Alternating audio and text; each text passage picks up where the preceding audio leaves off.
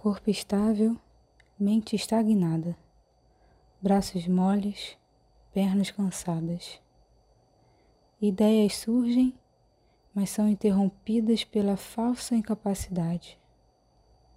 O mais fácil é realizado, o confortável suportável. Há uma observação alheia e a autoanálise comparativa é despertada. Você repara que há um constante desenvolvimento social e analisa as possibilidades de sucesso a curto prazo. Obtém resultados quase imediatos, mas voláteis. Foco e persistência é a potência necessária para a inovação, na qual se torna capaz de transformar inspiração, desejo e criatividade na mais concreta realização dos seus sonhos.